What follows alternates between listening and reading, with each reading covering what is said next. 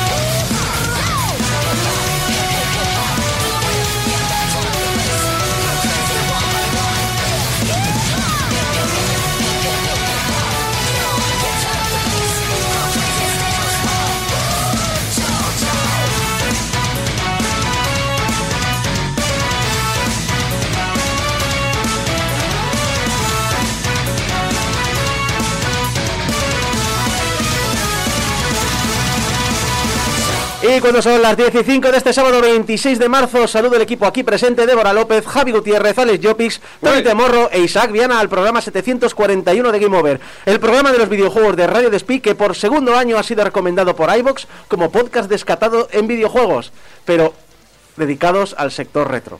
Uy, empiezan a saber las edades, ¿eh? Ya, ya. Han investigado Wikipedia. En el que programa en el que os contamos las últimas noticias, analizamos de Pedrestian para PC, Xbox One, PlayStation 4 y PlayStation 5. En Pixel Sonoro os hablamos de la vida y milagros de una compositora fundacional en esta industria, Junko Okawa. Y en lo indie, Débora López entrevista a Javi Gutiérrez, nuestro Javi, como parte del equipo de PlayStark para hablarnos de su recién lanzado After Sunset. Pero antes... Die After Sunset. Que- que- ¡Que lo leas bien! ¡Que te he pagado mucho dinero para que leas esto bien! Necesitamos una, una nota nueva que sea conflicto de intereses. A ver, a ver, por favor, respetar un poco a Isaco, que es que con la edad uno tiene problemas de memoria y de lectura. por Y de favor. vista y Es de que todo. Tendréis que ver las gafas que me lleva, esas gafas de abuelo. Te falta la cadenita, ¿sabes? Para tenerla en el cuello, para... Da gusto tenerlo de vuelta, ¿eh? Sí, sí. Sí, sí. Una vez cada tres años. Apare- Está bien, es una buena dosis. Exacto. Dice Celio Raincross en el chat que si NFT, eh, cuando hemos habéis salido el patrocinador de temporada 21, si NFT significa no fue transmitida. Que no, fue, la fue nuestra mejor temporada. La Fue nuestra mejor temporada. A ver, hubo un par de problemas como que el cable de online de la cabina no funcionaba, entonces... Exacto. Pero oye, el programa ahí está, en nuestros corazones. Todos los análisis que se han perdido, solo ha quedado eh, ese análisis extenso, larguísimo y súper interesante de Cyberpunk 2077. Pero que eh, por lo general, eh, bueno, nos gusta, nos gusta comenzar con las noticias, aunque sean noticias, noticias, noticias algo a veces terribles. Otra vez abusos en la industria. Ah, han habido, han habido, por desgracia. Ya. Eh, no, lo bueno es, eh, o no, bueno, lo bueno no, pero lo jodido es, eh, no, no, que han habido nuevas empresas. No, no, sí, sí es la misma, son más casos que están saliendo. Eso, vamos rascando, vamos rascando. Coge Exacto. la pala y el pico. Eh, Entonces, no, no, hemos, eh, hemos sabido eh, que se prepara una edición especial de Xbox Series S con respecto a la película de Sonic 2. Te noto así como apenado. Eh, sí, es que a ver, he dicho que es una terrible noticia, una mala noticia. Eh, no es la consola, sí, la consola es una Series S de color negro muy bonita, con el anillo, el grafismo de los dos protagonistas, eh, bueno, protagonistas. Eh, es que nadie se acuerda del pobre Tails. es que nadie se acuerda de Tails. Que en la película, o sea, que no se pone Knuckles en ninguna parte y todo el mundo habla de Knuckles. Está todo el mundo salivando por Idris Elba, haciendo de Ahí está, Knuckles. ahí Idris Elba ahí detrás. Claro. Esto me pasaría si hubiesen cogido a Chris Pratt. Claro, claro. Porque todo el mundo quiere la peli de Super Mario. Tiene una pintaza increíble esa película. Pero qué pintaza, si no se ha visto nada, solo se Por las eso, voces. solo, solo porque por el cast así como, uff. No, lo he dicho, que, que han, saquido- han sacado esta consola y lo que destaca son los dos mandos, dos mandos dedicados a Sonic y a Knuckles, que por- vuelvo a insistir, nadie se acuerda del pobre Tiles.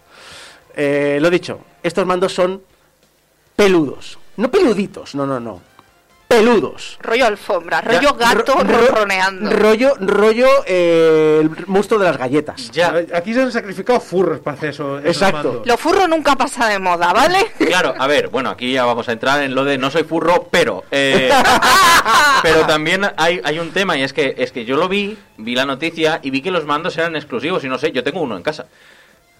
Eh, No, sé si os lo conté. No, se, se llama, se llama que has comido encima de él y el tu gato No, luego no, se ha se, por llama, encima. Se que se me cayó el mando detrás del sofá y Oh. al recogerlo pues ya tenía la edición especial. Era de Knuckles, creo. También era azul. No, no, no, era de, era de Shadow. Todo negro ahí. Negro, negro con, roja- con rayas rojas. No sé lo que comí ese día. Y te, y te contestó, te habló, te dijo algo, había vida inteligente ahí. Claro, era Darks. Hombre, eh, Oscar Puerto dice, os saluda el único retar que paga por jugar al Fallout 76. Luego tengo una noticia para ti. Eh, pero sigamos con esta. Lo dicho, eh, lo primero que hemos pensado todos, porque además es que es que es de esos peludos que piensa al principio, ay, pues está muy, eh, qué gustito, ¿no? La primera vez que lo tocas piensas, está mullidito, está... Pero luego cuando piensas en pasar dos o tres veces el dedo seguidos en, en algo mullido, te empieza a dar como la, la, la grima aquella, ¿no? La, la, la dentera. Sí, pero bueno, perdón. eh, es que hay una cosa que quería decir. Este mando se nota que está hecho para ingleses, ¿vale? Es una moqueta Sí. en un baño inglés. Es de esas cosas que dices, yo no pongo el dedo ahí, que fui a un hotel que tenía moqueta el baño y fue en plan de... Me pongo tres zapatillas, pongo ahí. uno encima de la otra. El COVID salió de eso, no salió de, de- de un murciélago. No, y yo estaba también pensando que aquí en verano, cuando empiecen a sudar las manos, os podéis imaginar también el percal. Madre mía. Pero sí, es la experiencia de jugar con un, con un bando y acariciar un gato a la vez. sí, Pero sí, para totalmente. eso adoptas a un gato y te lo pones encima, modo difícil de toda la vida. Sí, porque eh, yo siempre pensaba de, coño, yo soy- no sé, seré radioactivo, soy el único que mis mandos se ponen súper negros y roñosos y la gente empezó a compartir fotos en Twitter de que no, no, que esto es como muy común, ¿no? Que en plan de, mm, la gente suda y, el sudor coge el polvo que está adherido al mando y forma capas interesantes que ahora encima tenemos una, una cosa que absorbe. Así que yo creo que lo más importante es destacar el trabajo de una periodista, Paula García, que ha ido más allá del deber. Y cuando he escrito la noticia para Eurogamer España, por cierto, Eurogamer, os exijo que le subáis el sueldo a esta periodista porque se ha atrevido a decir lo que ningún otro medio se ha atrevido a decir, que es subtitular la noticia con un mira yo qué sé. Es que ya es un... Pone la, la noticia y la abajo un mira yo qué sé. Porque es en vez de Microsoft. Mira yo qué sé. ¿Por qué? ¿Por qué? ¿Por qué Microsoft? ¿Era necesario? No, no lo era, nadie lo pedía. Microsoft, ¿a quién se le ocurre? Bueno, no sé, tengo la impresión de que si hago esto, todo el mundo hablará de los puñeteros mandos. Exacto. Como nosotros. Exacto. Mm. Especialmente porque no se puede comprar esta edición. A ver, yo he de decir que me parece lógico que no se pueda comprar porque práctica no es, precisamente. O sea, mételos en la lavadora, como dice Yaiza en el chat. dice, bueno, si quieres perder un mando y una lavadora. Eh, de todas maneras, estoy pensando, el- la forma que tiene el mando, que es así, en plan, eh, como un boomerang y con pelo, si hicieras una versión de Shadow, te la podrías usar de bigote, postizo. Bueno, si le haces, si le haces una versión de Tails, eh, como es marrón, puedes hacer de... Te lo pones aquí, parece Robotnik. También. en la cara. O podríamos ya solucionar el problema que tienes tú con, en la cabeza. ¿Qué? ¿Eh? Eh, Estoy en medio, me puedo apartar, ¿no? No se puede comprar, es solo para un sorteo que está haciendo Microsoft. eh, así que, bueno, ya El, sabéis. el ganador no se lo lleva. ¿Cómo? El que pierda el concurso es el que se lleva los mandos. Exacto, es correcto. El que, Vale. pierda, el que pierde el concurso se lleva esta edición. Te decía, mm, te decía Oscar que tengo una noticia para ti. Porque dices, bueno, yo juego Fallout 76, pero realmente lo que quiero es GTA 6. ¿Dónde está GTA 6? Pues no te preocupes. Rockstar ha anunciado algo sobre GTA. Novedades. Ay, jugosas novedades. Por Ay, fin. Quiero novedades. GTA Plus. ¿Qué es GTA Plus? GTA 6, ¿no? ¿No? Es más que el 6. ¿Es- ¿Han integrado GTA en Disney Plus? Sí. Es eh, una suscripción mensual, 6 pavos al mes, para el GTA Online de GTA V. Te dan dinero, mejoras de vehículo, ropa y mayores cantidades de reputación cuando haces eventos. Es decir, no va a romper el juego para nada, no, en absoluto. Ah, y obviamente solo para los que habéis comprado la versión de Play 5 y Xbox Series, los de la generación anterior que os habéis gastado un dinero en el juego, es, vosotros qué, sois basura. Losers. Losers, compraros una consola de nueva generación Y el juego de nuevo. y el juego de nuevo. Porque el juego lo tengo en Xbox 360, lo, te- lo compré en One en su momento y, y pretenden que lo compre otra vez. Eh, en honor a la verdad, hay que decir que en PlayStation 5 la versión, on- o sea, el GTA Online es gratis. A ver, va- ahora, ahora voy a mencionar eso. Porque no es, es gratis, pero no. Es, tre- Ah. es eh, hay un pequeño pero. La pregunta es: ¿tanta vende? ¿Tanta vende? Dice Ceilos, menuda estafa de GTA Plus. Hombre, no es estafa porque la gente lo está comprando porque quiere. Es decir, es que da mucho dinero. Mirad que lo- dejad que os diga así. Sabéis que Elden Ring llegó a Europa y arrasó. Elden Ring en, en Reino Unido, obviamente, también pues, se convirtió en lo más vendido. Y aquí tengo eh, una noticia sobre las, el ranking digital de ventas en el Reino Unido. Vale. Elden Ring ha caído el segundo puesto. El primer puesto se lo ha llevado GTA V. Again.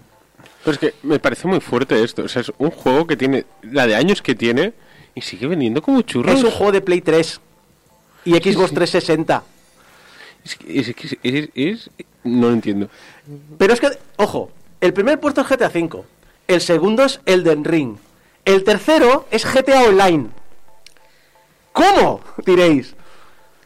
Porque se puede comprar el GTA Online por separado. ¿Qué ocurre? Que durante tres meses Sony tiene un trato con Rockstar para que los usuarios de Play 5 compren el GTA V y les venga incluido el GTA Online. Es decir, si te lo compras los primeros tres meses, te viene gratis solo en Play 5 el GTA Online. Es decir, el tercer puesto de ventas de lo más vendido en digital en el Reino Unido del GTA Online son solo las versiones de Xbox Series.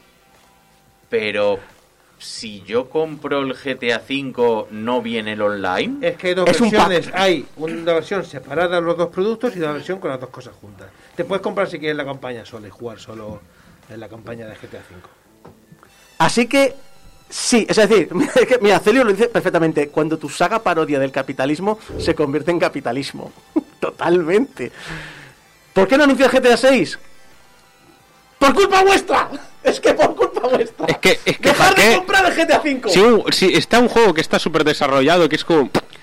Se estoy viendo como churros, ¿para qué vamos a hacer uno nuevo? Es que recuerdo cuando salió Red Dead Redemption 2, que tuvieron como 6 años de desarrollo, que fue una barbaridad, que parecía que iban a sacar solo un triple A por generación, pero lo entendías, ¿no? Porque decías, mira, hemos sacado el GTA V con el GTA Online, hemos estado 5 años, ahora sacamos el Red Dead Redemption 2 y yo pensaba, no pasará nada, porque habrá un Red Dead Redemption Online que harán lo mismo y aguantarán hasta el GTA 6 y luego un Red Dead Redemption 3 y cada 5 años ir cambiando de ciclo. ¡No!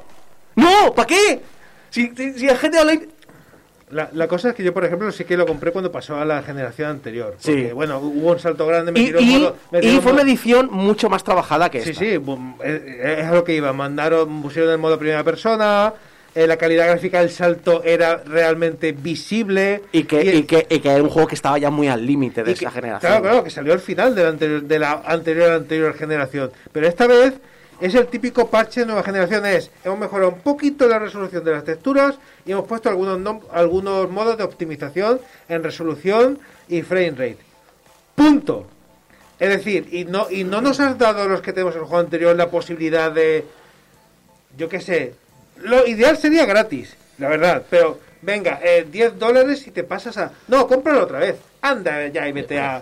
Esa- No, no, no, no. lo, lo que a mí me jode es que yo lo jugaba en PC. El parche de nueva generación no aplica a PC. Hay un modo para pasarte el personaje de la generación anterior a la nueva, pero si lo juegas en PC, no. Es en plan de...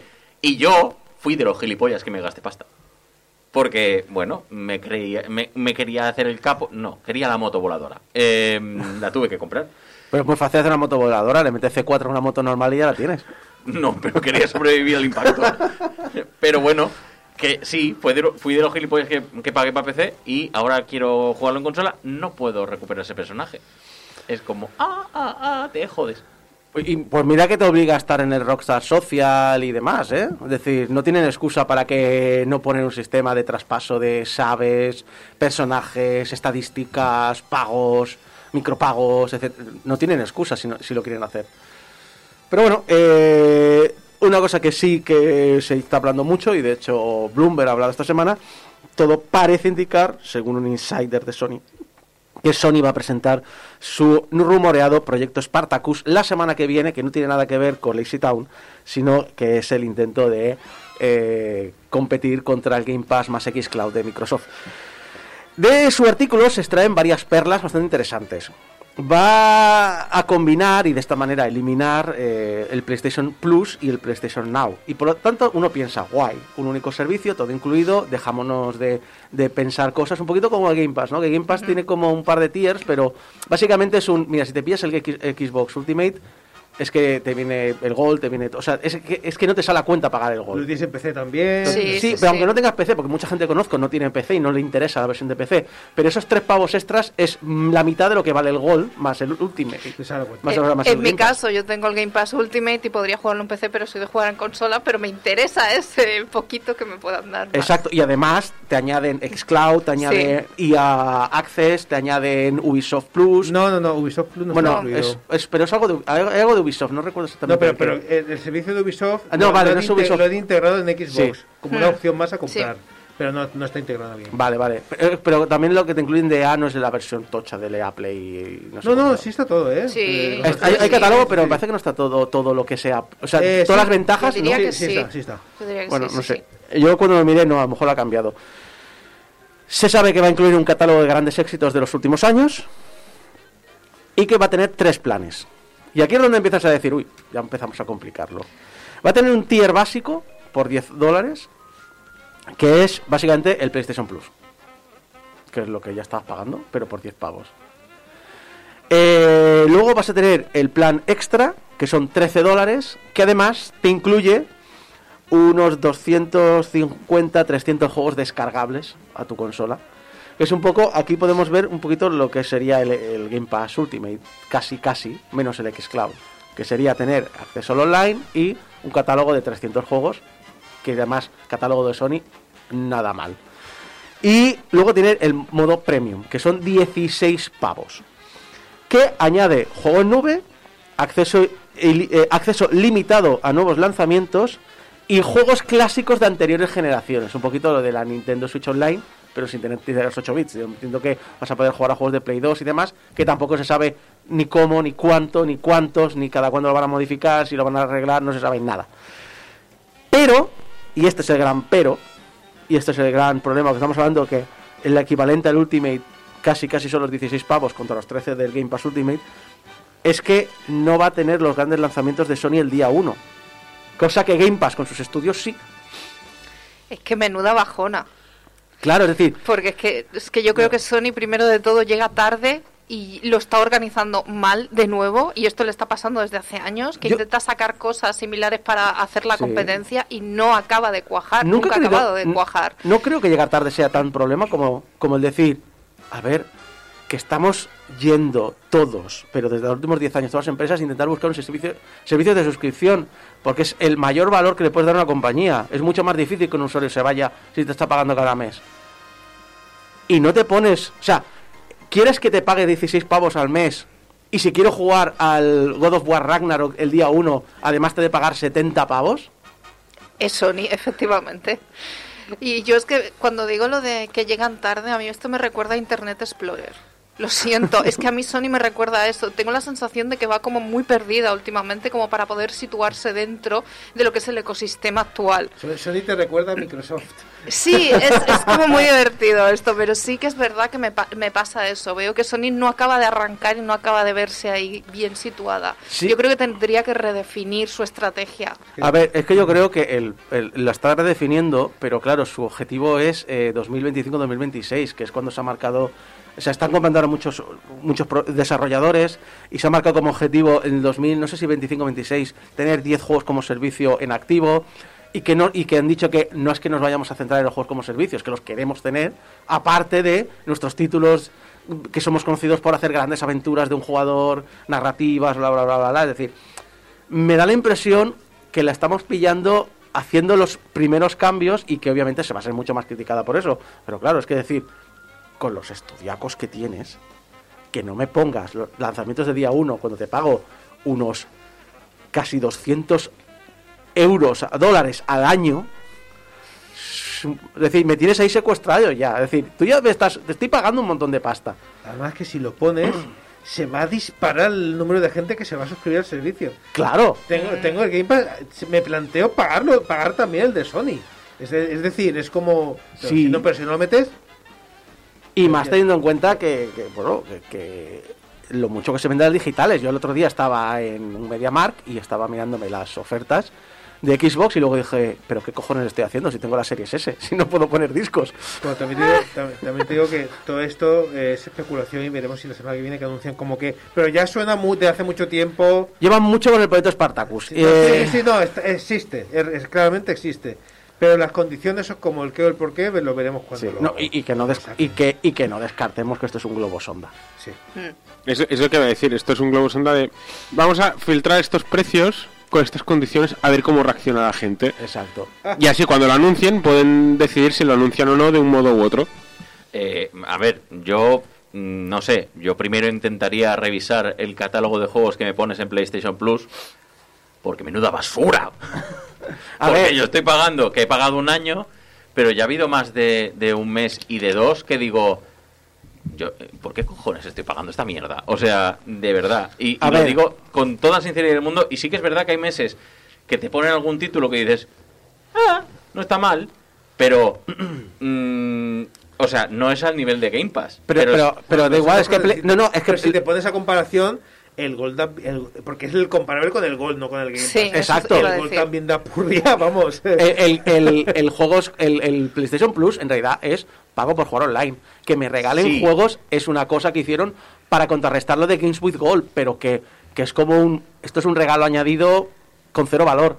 Pero em, PlayStation Plus tiene un pequeño catálogo, digo pequeño porque no lo han tocado desde que lo pusieron, em, que no está mal, pero eh, le faltaría eso, que se moviera. Y claro, tú tienes Games with Gold, que es una mierda, sí, tal cual. Alguna cosa hay. Yo pillé el Conker, me hizo ilusión, no lo, había, no lo tenía en el catálogo, dije para mí. Pero es que dices, vale, no tengo el Gold, el Gold es una basura, tengo Game Pass. ¿Qué tienes en Sony? ¿Qué Bueno, alternativa hay de ah. decir, el catálogo de este mes no me gusta? ¿Qué Aquí, hago? aquí viene aquí viene lo del pack extra, que son 250, 300 juegos descargables, que recordemos que esta generación actual y la generación anterior están como fundidas.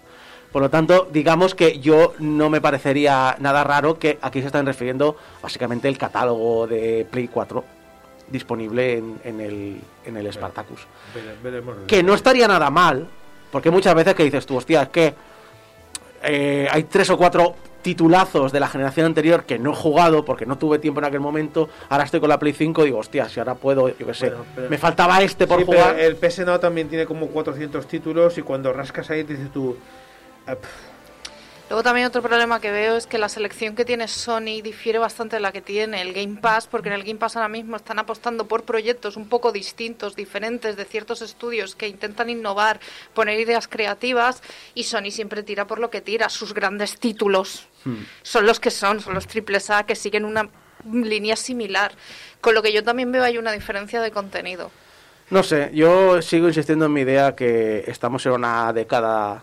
O- Ojo el diferencial que puede tener Sony, que es que como rasque catálogo de, de PlayStation puedan incluir todas las visual novels de lolis japonesas que hay en el fondo del barril. y eso puede ser muy interesante para cierto público. Sportacus Loli Edition. Sí, el Lolitier. Loli Tier, sí. Eh, no sé, yo el- ya digo que el, em, pienso que estamos en una década de cambio bestial de la industria. Creo que vamos a ver algo similar a lo que vimos con el paso al, al tema de sonoro en el cine. En el en- viendo los mercados, la globalización, los juegos como servicio, la nube, eh, el streaming, nuevas formas de jugar, eh, juego asíncrono. Es decir, yo creo que van a ser 10 años de cambio brutal y estos son pues no pues pasos pasos que están ocurriendo. Pasos como como clásicos los que hace Nintendo porque por ejemplo Comfort Food Video Games escaneó y compartió en archive.org una antigua guía de Super Mario 64 que se lanzó en Japón en 1996. Lo más destacable de esta guía, que es una maravilla, es eh, las fotos de dioramas que habían hecho Esprofeso para ayudar a los jugadores a explicar los puntos más destacados de cada nivel, que es un trabajo de artesanía es una locura, no- precioso. No, no es un 3D de la pantalla, le he, hecho, he cogido el 3D de la pantalla y lo he hecho en maqueta. en maqueta y ha hecho una foto y luego te he escrito por encima en las cosas importantes. Esta guía lleva obviamente más de dos décadas descatalogada. Eh, no se puede comprar más allá que lo encuentres en alguien que la tenga en eBay o en, Yapu- en Yahoo Auctions Japan o Solo lo que está- sea. Solo está en japonés. Exacto. Nunca salió de Japón, además. Nunca se editó en Occidente. Pues obviamente Nintendo ha mandado orden de eliminar eh, esta escaneo de archive.org y de todos los sitios donde lo están recompartiendo. Picaos Nintendo is Nintendo. Parece que a la gente le guste. Exacto. Es decir, realmente Nintendo aquí no está ayudando a, guardar nada de. No está ganando nada porque esa guía ni es suya, ni se, está re- ni se ha reeditado, ni se va a reeditar, ni salió nunca de Japón y solo están ganando los, los que tienen la, la, tenían la guía la venta que de repente han dicho, oye, pues de repente se ha hecho famosa, ahora puedo ganar más dinero con esta, porque ahora la gente se está fijando en ella y a lo mejor hace un rato no lo hacían.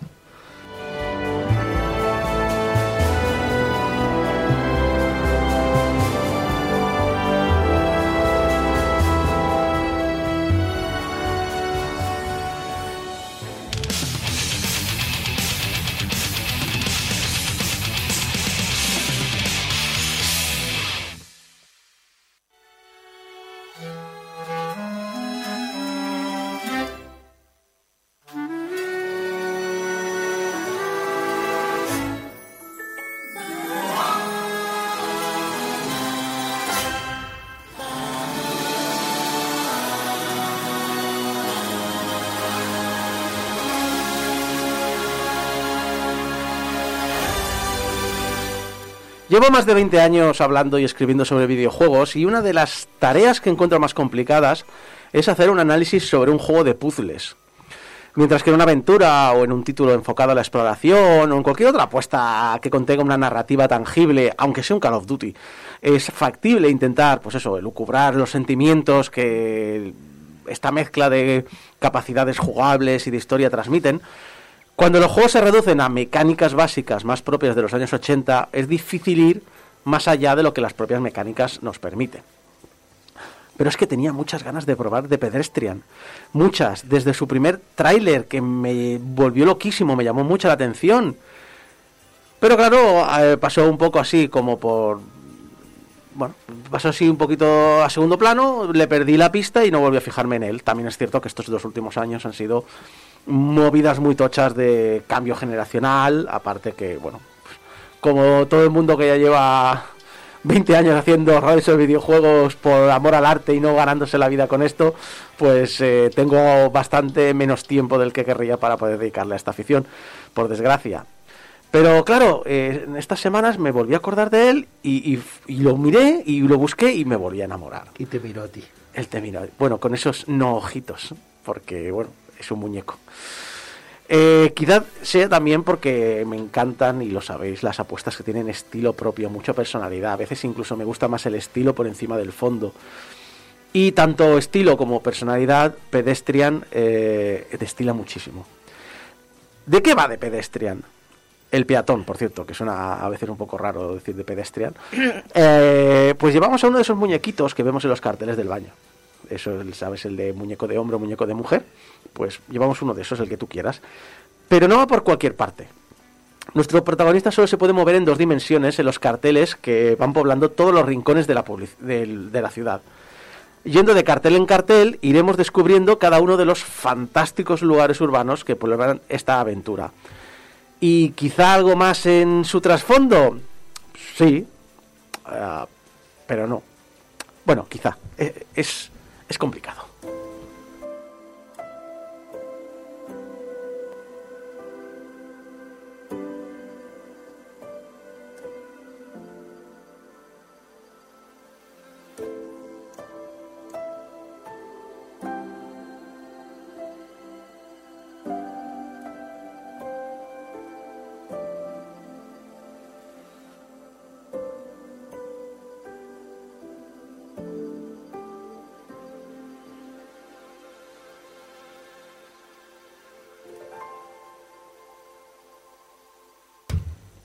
Que de Pedestrian intenta entrar por los ojos eh, y los oídos es algo que se demuestra desde el primer momento que arrancamos el juego. Comenzando con un borrón, tanto nuestro protagonista como el mundo que nos rodea y las primeras mecánicas jugables van cogiendo forma con un estilazo artístico que nos seduce de manera inmisericordiosa. Estos primeros pasos van formando nuestra perspectiva del mundo que existe para nosotros. ¿Cómo nos movemos dentro de un cartel? ¿Cómo podemos ir hasta otro cartel? ¿Cómo abrimos camino entre ellos? ¿Y qué ocurre si cortamos alguna de estas uniones? Todas esas son preguntas que rápidamente vamos resolviendo y lo hace con gracia, con sutileza, con mucha elegancia. Poco a poco te va dejando caer aquella información vital para que sepas desplazarte y superar los obstáculos que encontramos en el camino. Y esta es la mayor grandeza que han logrado sus desarrolladores. Nunca te va diciendo abiertamente, haz esto. No hay un tutorial en plan, eh, vamos a enseñarte esta mecánica. No. Solo te deja el puzzle, el botón del mando en una, en una parte de, la pantalla, si es que es una acción nueva que no te ha enseñado hasta el momento, y te deja hacer. Por no decirte, es que ni te enteras que en el juego hay secretos. En algún momento a lo mejor te fijas y piensas, "Mm, ¿qué hay aquí que parece que alguien ha borrado algo del cartel? Y, y en ese momento dices, ¿qué? ¿qué? Esto no me lo habías dicho. Así que cuanto más te mueves, cuanto más conoces el mundo, más te das cuenta que el juego te ha ido enseñando sin que tú sepas nunca que te está enseñando. Como buen juego de puzzles, la aventura se va complicando poco a poco, hasta llegar a esos momentos donde no crees que seas capaz de razonar la solución. Pero siempre, con un poco de paciencia y visión global, los acabamos resolviendo. Y cuando ya creías que habías dominado una mecánica, ¡boom! Vamos a otra área y nos enseñan una técnica nueva. Y nos damos cuenta lo mucho que hemos avanzado cuando hemos aprendido a razonar soluciones aplicadas a The Pedestrian, cuando regresamos a un área anterior y vemos que el camino a seguir, el orden, los pasos eran fáciles, se veían obvios, eran, se veían a la legua, pero tú en aquel momento eras incapaz. Era fácil de saber, estaba ahí a la vista, simplemente tú como jugador no habías madurado lo suficiente. Y esto es importante, siempre va a haber algún momento en el que te encuentres un puzzle que parezca imposible. Nos ocurrirá más de una vez que nos sentiremos abrumados por la cantidad de opciones y caminos y dudas y materiales que tenemos disponibles. Pero si podemos respirar un poco, mirar las cosas de lejos y con calma y dejar que nuestro instinto nos ayude, poco a poco iremos viendo qué caminos tomar. Y eso, al final, logra repetidamente que te sientas muy listo. Mucho. Esto lo he hablado con, con Geco esta semana, que es en plan decir, es que lo, lo mejor de, de Pedestrian es ver cómo dices, joder, qué listo me siento, ¿eh? Eso que has avanzado, ¿no? Que has ido evolucionando a medida que también el juego ha ido llevándote por el camino. Exacto. Y eso, eso es una sensación muy agradable.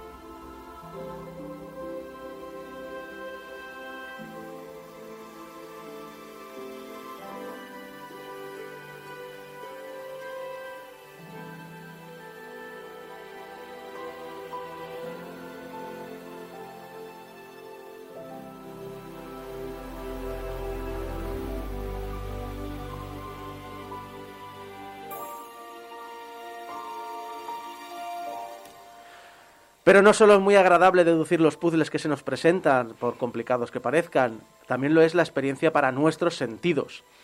The Pedestrian es una aventura fluida, no tiene cortes, no tiene cargas, salvo obviamente que digas, oye, me voy a la tercera área y estoy en la quinta.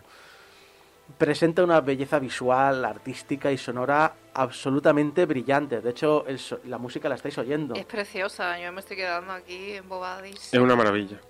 La grandeza del título es darnos la sensación de desplazarnos por un mundo vivo en tres dimensiones, pero siempre a través de los carteles planos que plagan los ambientes urbanos que todos conocemos. Nuestro camino se ve reflejado en cámaras cinemáticas que se mueven a nuestro paso, aun cuando no vemos a nuestro protagonista moverse entre dichos carteles. La suavidad y la delicadeza de los movimientos son muy agradables y las localizaciones que nos rodean, incluyendo las áreas más sucias y oscuras, están vivas y tienen mil detalles en que fijarnos en busca de algún trasfondo que nota su presencia de ese trasfondo, pero no la ves. Siempre tienes la sensación que hay algún secreto, que hay algún mensaje o que hay algún chiste en cada rincón. Por ejemplo, hay un detalle súper tonto. A mí me ha hecho mucha gracia en, el primer, en, el- en la primera área del juego. Que a lo mejor a la gente no le hace gracia, pero a mí me ha hecho mucha gracia. Estás en un almacén y hay una cinta transportadora y va transportando cajas. Y sabéis que todas las cajas tienen, eh, cuando son objetos frágiles, tienen el símbolo de este lado hacia arriba. Vale, el 90% de las cajas tienen, están vueltas del revés. Alguien las ha ido tirando mal y les da igual. Y son- ¿Le- ¿Le ha patrocinado correos esto? eh, correos express, no correos, correos express. Exacto, MRV. A, a mí digo, son de- detallitos tontos que a lo mejor te hacen gracia, a lo mejor no, pero a mí me ha hecho mucha gracia. Pero volviendo al apartado técnico, eh, la belleza visual eh, acompaña a la sonora, porque el juego en sí realmente tiene muy pocos efectos de sonido. Es raro encontrar alguno. Pero sí que tiene una banda sonora compuesta por Logan Hayes que sabe cuándo ser protagonista y sabe cuándo debe abandonar la escena discretamente. Y esto es algo que han sabido llevar muy bien. Porque tú llegas a un área nueva y te viene una música de descubrimiento. Y entras en, los puzzles y vas mirando. Y no te has dado cuenta en ningún momento que la música poco a poco se ha ido desapareciendo y que llevas un rato en silencio. Pero tú no te has dado cuenta porque estás viendo el puzzle, estás concentrado, estás en, en la zona. Y cuando lo resuelves y por fin dices, bien, por fin lo he sacado, tal, de repente la banda sonora vuelve como una expresión de la alegría que acompaña tu ánimo. Es una cosa que, eh, insisto, te hace sentir muy listo, pero es que además lo celebra contigo.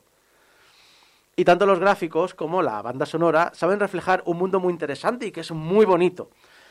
Pero también es muy inquietante. El mundo de The Pedestrian está lleno de vida. Eh, vemos insectos que reptan por las paredes. Vemos objetos personales en las mesas y en las repisas, en los bancos, en los asientos de cada área urbana. Vemos no sé, comida, un burrito a medio comer en, en la zona pública de la universidad, o vemos herramientas en bancos metidos en talleres oscuros de naves industriales, vemos eh, maquinaria pesada trabajando en obras de la vía pública, vemos el tráfico incesante por las travesías de la ciudad, vemos luces saliendo de las ventanas de los edificios, vemos carteles de neón con publicidad. Lo que no vemos es absolutamente a nadie. Y no es un mundo que digas, intenta ser alienígena, ¿no? Porque, por ejemplo, hay un par de retratos en las que puedes ver una cara claramente humana. Pero nunca consigues ver a nadie en las ventanas, nunca consigues ver a nadie en los cristales de los coches. Esa sensación de decir, ¿Es un juego posapocalíptico? Eso. no, porque está vivo al mismo tiempo. Es decir, la máquina funciona, el tráfico existe, las luces están encendidas en las casas de noche. Es decir, hay vida, realmente. Hay, insectos por ahí pululando en las paredes de, pues, de las alcantarillas o de la universidad. Pero nunca llegas a ver a nadie. Y esto, claro, te hace pensar incesantemente que va a haber aquí el girito. Aquí, claro, es- esto es como, yo sé, como portal, ¿no? Me vas a dar el girito, que hay un trasfondo que me quieres contar y que nunca llega. Y que nunca llega y que me pasé el juego y no llegó. Entonces no te explican que han vaporizado los humanos. Ah, eh, ¿Sabes qué ocurre? Y esto es otro detalle de esas cosas que me encantan cuando dices, esto es una decisión de diseño. Y, es muy inteligente y me ha gustado. Claro, yo creía que no, nunca llegaba, que simplemente se habían centrado en la parte de puzzles, sí que le habían puesto un poquito de trasfondo, obviamente, pero como está muy sui generis, ¿no? De piensa lo que quieras. Resulta que me dio buscar información y me di cuenta de mi problema. Porque resulta que yo me lo he pasado en Game Pass. Y en Game Pass, la versión de Game Pass, los logros son genéricos plan, has superado universidad, has superado almacén, ya está. Si lo juegas en Steam, o si lo juegas en PlayStation, si lo juegas en Xbox incluso, cada vez que pasamos un área, salta el logro, como en Game Pass. Solo que en vez de decirte, has superado universidad, te suelto un par de frases. Y estas frases te van sugiriendo una historia. O quizá no, quizás sea solo un atisbo para que tú te la hagas en tu cabeza pero te va dejando perlitas que te van y decir, hostia, pues voy a ver si en la siguiente área veo algo más interesante. Van dejando que sí, pues eso, como pensamientos del protagonista, poco a poco. Y te van dando eso, ganas de decir, ¿qué hay detrás de este mundo? Quiero saberlo. Es, una, es, un uso de, una herramienta que nadie le da importancia, como son los logros, para usarlo para trasladarte un poquito de trasfondo. Me ha parecido brillante en ese aspecto. De ir dejando, dejándote perlitas que te van dan- dejando ganas de, de saber más, de seguir insistiendo. Y, y claro, yo siento que me han robado esa experiencia. Eh, eh, y- a mí lo que me parece brillante es que tengas que pagar por el contexto. Pero, es decir, pero esto, ¿dónde está? ¿En la descripción del logro? Está en el título del logro y en la descripción del logro. Pero el Game Pass tiene, no son, son logros distintos. Pues se ve que sí, porque yo he mirado mis logros de Game Pass y son genéricos, pero te miras los Xbox Achievement, PlayStation Trophies o la página de Steam y puedes leerlos porque además ni siquiera están ocultos. ¿eh? No- Qué extraño. Sí, ha sido muy, muy raro porque yo Sí. siempre he pensado que los logros de, eh, de Game Pass son compartidos con Xbox, es decir, Es el mismo- que era el mismo es que es sistema. el mismo juego.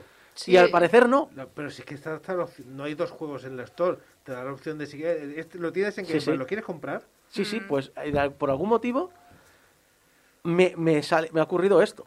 Y eso es... eh, Ese es otro misterio del Sí, juego que tienes que resolver. Dice, dice Joaquín, de, el pedreste está buscando la salida al capitalismo. Y eso es muy bonito. no sé yo si la está buscando, ¿eh? claro, eso me fastidia porque en el fondo, claro, luego ves, por ejemplo, y a G como me comentó, mírate el análisis de, que ya lo había visto en su día. Pero pasa es que el juego ya salió hace un par de años. El, eh, el análisis que hizo Pazos a- al respecto. Y también comenta, oh, pues la historia, el fondo, hay un secreto y tal. Lo deja como me- medio mencionar. Y es claro decir, hostia, pues eso me hubiese gustado también vivirlo, porque es parte de la narrativa jugable que siempre hablamos, eh, que, que se forma parte con tu experiencia, con el juego y demás.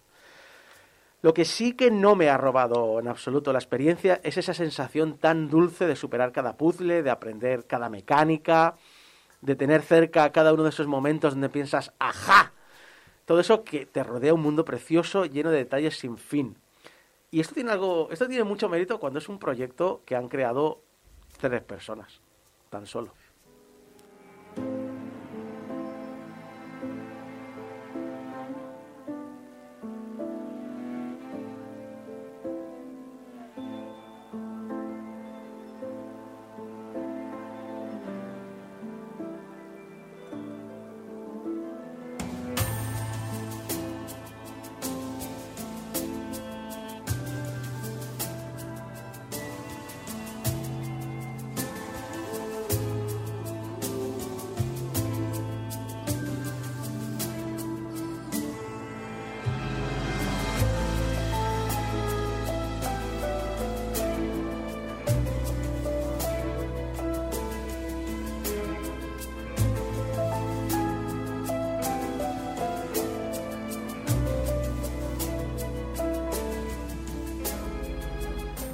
Resulta curioso que una idea que originalmente iba a ser un juego para móvil, donde llevamos un muñequito del cartel del baño, perdón, de cartel al baño antes de que se meen los pantalones y que prevía programar en tan solo tres meses, Es que me resulta muy curioso porque creo que a muchas personas nos ha pasado eso de imaginarnos los objetos, qué pasaría si tuviesen vida, si tuviesen una historia que explicar o si hiciesen algunas cosas. Y creo que este juego lo refleja muy bien, ¿no? ¿Qué pasaría si el muñequito que vemos Sí. ahí en el baño, que nos parece irrelevante muchas veces, decidiese pues largarse de ahí? Sí, y tener sus aventuras. Exacto. El asunto es que originalmente era eso, era simplemente, jajaja, ¿te imaginas que el muñeco del baño tiene que ir al baño? Venga, antes de que se me encima, jaja, esto lo hago para móvil en tres meses. Eh, se convirtió en un proyecto que pasó por un prototipo que fue compartido por streamers famosos, que luego se convirtió en un Kickstarter modesto, pero, pero exitoso, es decir, creo que buscaban 21 mil dólares y ganaron 30 y pico mil y que prometía una historia sobre pues eso el avanzar de la vida las desilusiones eh, un poquito era un poquito de de esto de, de- de este desánimo emocional este mm, ah es que la vida no es como te imaginas y Sí, tienes momentos eso, malos De eso a memeo encima está bien. sí sí sí Es un buen, un buen contraste. En el camino esa historia se ha perdido, eso sí que os lo digo. ¿eh? No, esa historia de, de superación y de desánimo y de depresión y de vida y demás Me, se- pare- ha cambiado. me parece a mí, no sé, viéndolo así desde fuera, que incluso mejor. O Sí. sea, porque creo que sería muy distinto y no sé si lo hubieses disfrutado de la misma manera si hubiese sido así. Sí, cuando mueres dejas un charquito en el suelo. otro rollo. No, otro cada, cada vez que mueres sí que te conviertes en, en una de, de tinta, un- En una, una mancha, mancha. de tinta. Pero no hay pis. No, no hay pis. Bien. Eh, He caído antes al baño. Hay que decir que ese estilo visual, en, eh, todos los elementos son eh, figurativos, todos son iconos, hasta los elementos que necesitas coger. Y en ese aspecto no, no hay nada ni escatológico ni demasiado complejo, pero al mismo tiempo, todo momento tienes claro qué hace cada cosa. No hace falta, no tienes que pensar mucho, lo ves, lo ves clarísimo. Y eso también tiene mucho mérito. Lo dicho, en el camino de desarrollo esta historia se perdió, pero es que se convirtió en un proyecto de unos 6-7 años de desarrollo. Eh, una joya que además, al contrario que últimamente pasa cuando hablamos de juegos indie en el que le perdonamos muchas cosas, este juego está muy pulido. Es un, aspecto precioso en todo uno de sus campos. Eh, no lo, en serio, cuando dices, es que esto lo han hecho tres tíos.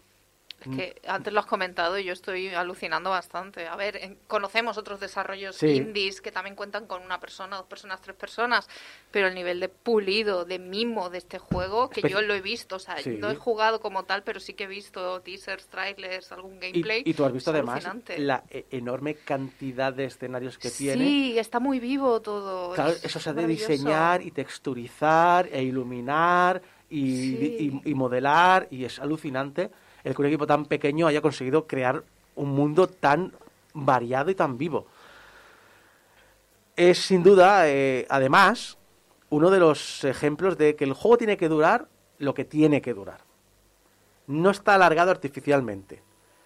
No se hace corto. Sí que te deja con ganas de más. Eso sí que lo tiene. Llegas al final y te diría que el final es un poco abrupto. Pero bueno, yo insisto, que te dejo con ganas de más, normalmente lo considero algo bueno. Te deja una sensación dulce cuando lo terminas, cuando empiezas a, a- a pensar en el recorrido. Piensas, ojalá tuviera un par o tres de mundos más, sí, pero, Ya. pero un, un par o tres solo, no, hostia, me sobran dos o tres. Es que a, a veces se, se nos olvida esto por el tema de que siempre hay un la mentalidad esta de si estoy pagando este juego, por tanto quiero muchas horas de juego y esto está pasando con el tema de marketing y demás, pero es que hay juegos que Elden no necesitan hay juegos que no necesitan Da- eso. Dying Light 2. Es eso, hay juegos que no necesitan para su concepto, para su desarrollo, Sí. eso. Y como has comentado antes, después del juego siempre te quedas como esa espinita y quieres buscar y seguir pensando en él, a ver dónde está la historia, dónde está todo esto, todo el Sí. desarrollo. De, esta- de estas cosas de. Yo no soy mucho por falta de tiempo, pero también es una parte. Digámoslo así, es una parte de la experiencia jugable el irte a foros Sí. y hablar del tema o hablar con tus amigos. Las porque, teorías. Claro, yo lo he hablado con Geco, porque Geco se lo había pasado el juego y lo primero que me dijo es: cuando te lo pases, me, me, lo dices. Es decir, de esos juegos un poco como de beginner, ¿no? Que de beginner fue comprarlo, pasármelo y decir, necesito hablar con alguien de esto, pero me lo compro de salida. ¿Qué hago? Compro una segunda copia y lo regalo a un amigo. Y le digo, de aquí a hora y media, porque el juego dura hora y media, de aquí a hora y media te llamo. Porque necesito hablar con alguien. Y sé que esa persona se lo regaló a otra. Porque también quería hablar del tema. Es decir, es esas cosas que también son parte de la experiencia jugable, que muchas veces olvidamos. Eso sí, de Pedestrian, como hemos dicho, no dura mucho, apenas unas cuatro horas, pero es muy gozoso, muy gozoso, te lo he dicho antes, eh, Alex. Lo disfrutas mucho más en sesiones cortas. Es un mundo, un mundo o dos, al principio que son más fáciles un par de mundos, pero, pero sí que se disfruta mucho de esta manera, poco a poco, en tus tiempos libres, una media horita ahora. Nada de correr para pasarme el juego. No te va a cambiar la vida, eso es obvio, pero sí que te va a dar unas notas de alegría y de color, entre tanto, triple A de argumento dramático. The Pedestrian no es una obra maestra, pero es una experiencia fantástica que aporta algo de frescura a este medio. Tiene sus limitaciones a la hora de explicarte algo, cierto, pero es una experiencia narrativa interactiva que te deja marcado. Y los juegos, al fin y al cabo, son experiencias, y el recuerdo que nos dejan es siempre lo que más importa. Recomendable. I'm Alexei Game Over.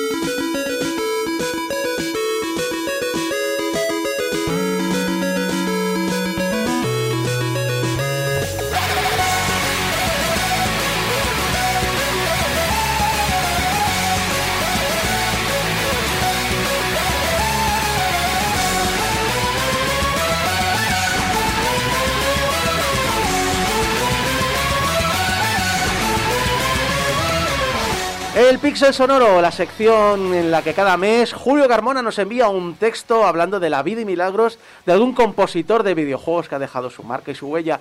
Y el de este mes, vamos, huella y, básicamente eh, los cimientos de la fundación de la industria sonora del videojuego, porque es uno, uh, mejor dicho, es una de las compositores eh, compositoras que comenzó eh, esta industria y que marcó, bueno, básicamente que de- definió un sonido, un sonido muy característico. Así que vamos a hablar de una compositora que, que creo que tiene una vida más que interesante. La música de videojuegos, tal y como la concebimos, en cuanto a una banda sonora compleja, completa, es algo que destila sus primeros ejemplos en el, en el año 1980. Antes existían eh, ejemplos de sonorización como Asteroids 1979 de Atari, a Space Fever de Nintendo, Ozma Wars de SNK o incluso el menos conocido como Stratobox de Sunsoft. Pionero en el uso de síntesis de voz en el videojuego, pero no fue hasta la llegada de Namco que todo ese panorama cambió para siempre. Para muchos, el primer videojuego que pueden nombrar con una música reconocible suele ser Pac-Man, con sus cuatro compases introduciéndonos a la aventura. Un momento único en la industria a la mano de Toshio Kai, una persona que se prodigó poco en la industria pero que en su haber posee también la primera banda sonora de un videojuego jamás compuesta, para el videojuego Rally X, Namco de 1980. Ambos títulos los compuso junto con Nobuyuki o Onogi, el cual se mantuvo en la compañía y ayudó a definir la que además sería sonido Namco junto a dos personas más, Yuriko Keino y de la que hablaremos más en profundidad a continuación, Junko Ozawa. Es gracias a ella y a sus compañeros que el sonido de las recreativas de principio de los 80 tenía cara y nombre, así como intérprete con el chip Namco WSG, encargado de todo ese sonido de primera jornada.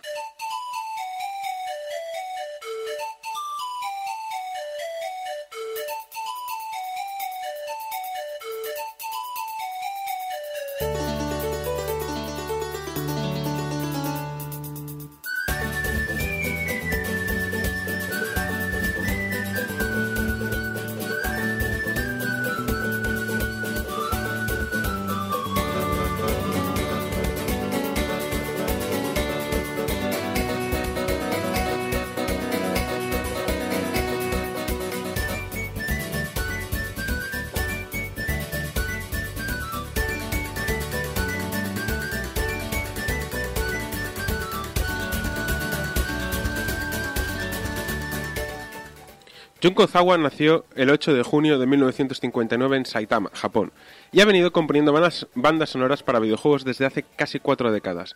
Licenciada en música, ya de joven fue una pianista precoz, aprendiendo a tocar el piano a los cuatro años, pues quería imitar a su hermana mayor.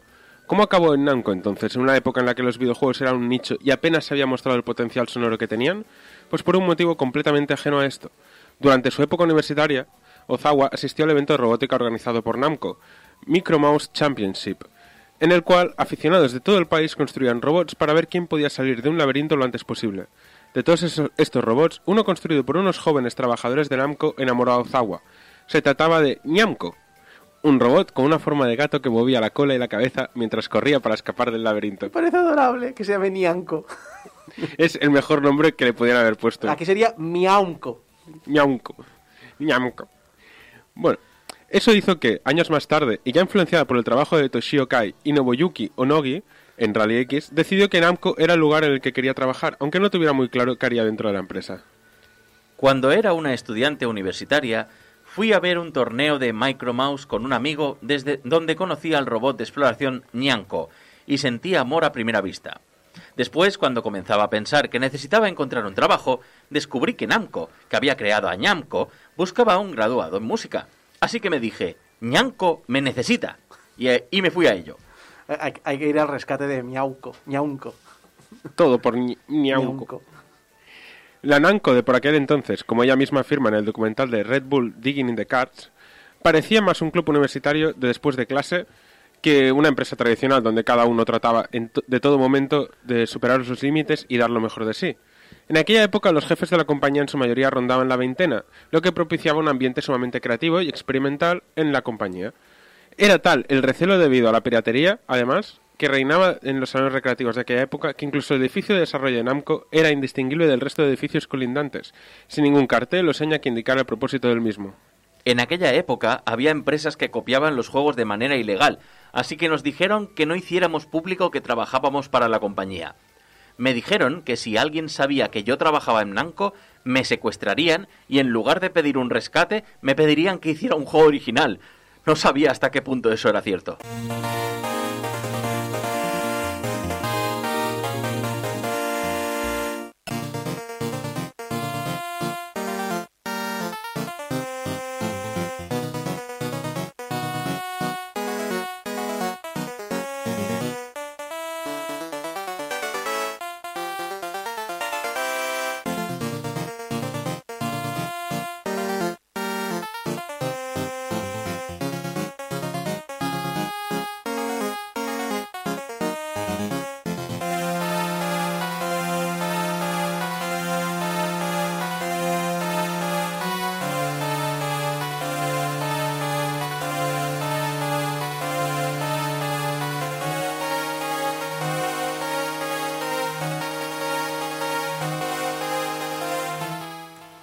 Una vez dentro de la compañía y como entretenimiento para recién llegado a la empresa, se le solicitó que compusiera una canción de entrenamiento sin ningún juego en mente. Esta no terminó de convencer al equipo de desarrollo para usarla en ningún videojuego, por lo que la descartaron. Irónicamente, fue Masanobu Endo, creador de Shebios, de 1982, el que vio su potencial y le animó a guardarse la canción para más adelante.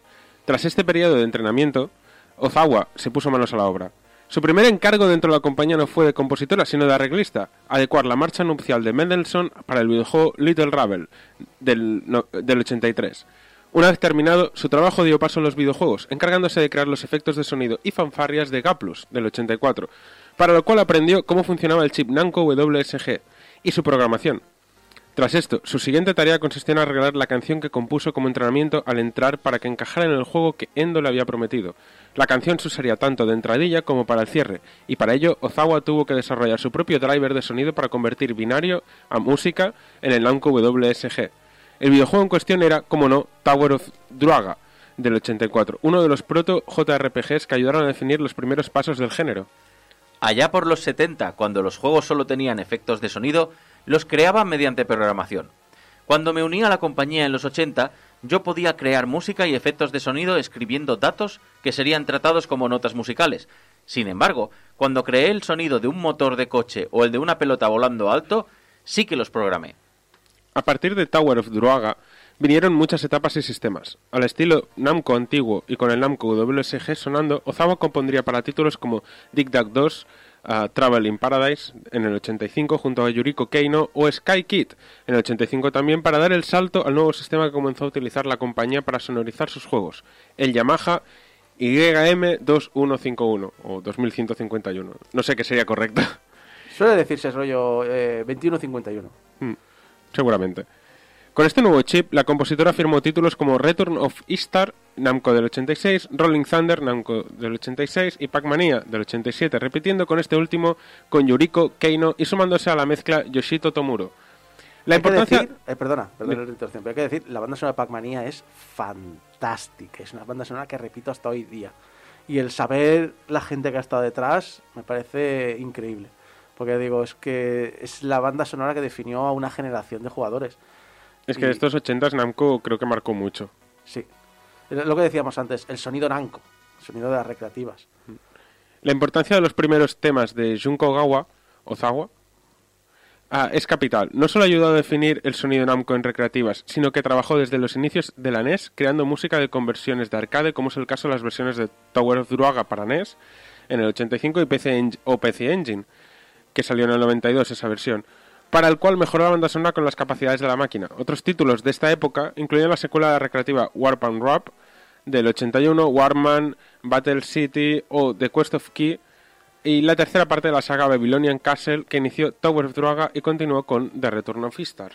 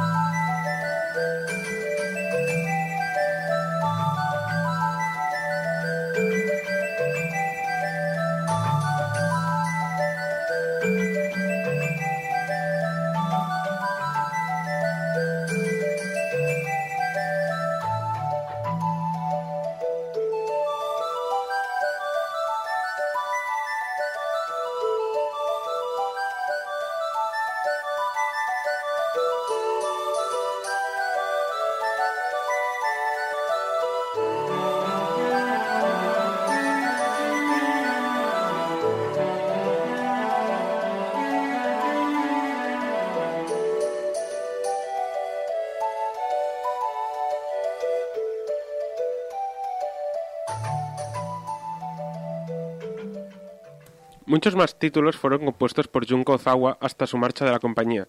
Pero si tenemos que pararnos en uno específicamente, este sería Clonoa, Door to Phantom Mill, en el 97. La banda sonora del primer Clonoa es extensa, compuesta por 68 temas entre nueve compositores, siendo Eriko Imura con 23 temas, Junko Ozawa con 12 temas, Kanako Kakino con 12 temas y Tetsukazu Nakanishi con 10 temas, los principales encargados de sacarla adelante. ¿Puedo indicar el, el- fantástico trabajo que es decir, no, eh, 67, 68 temas?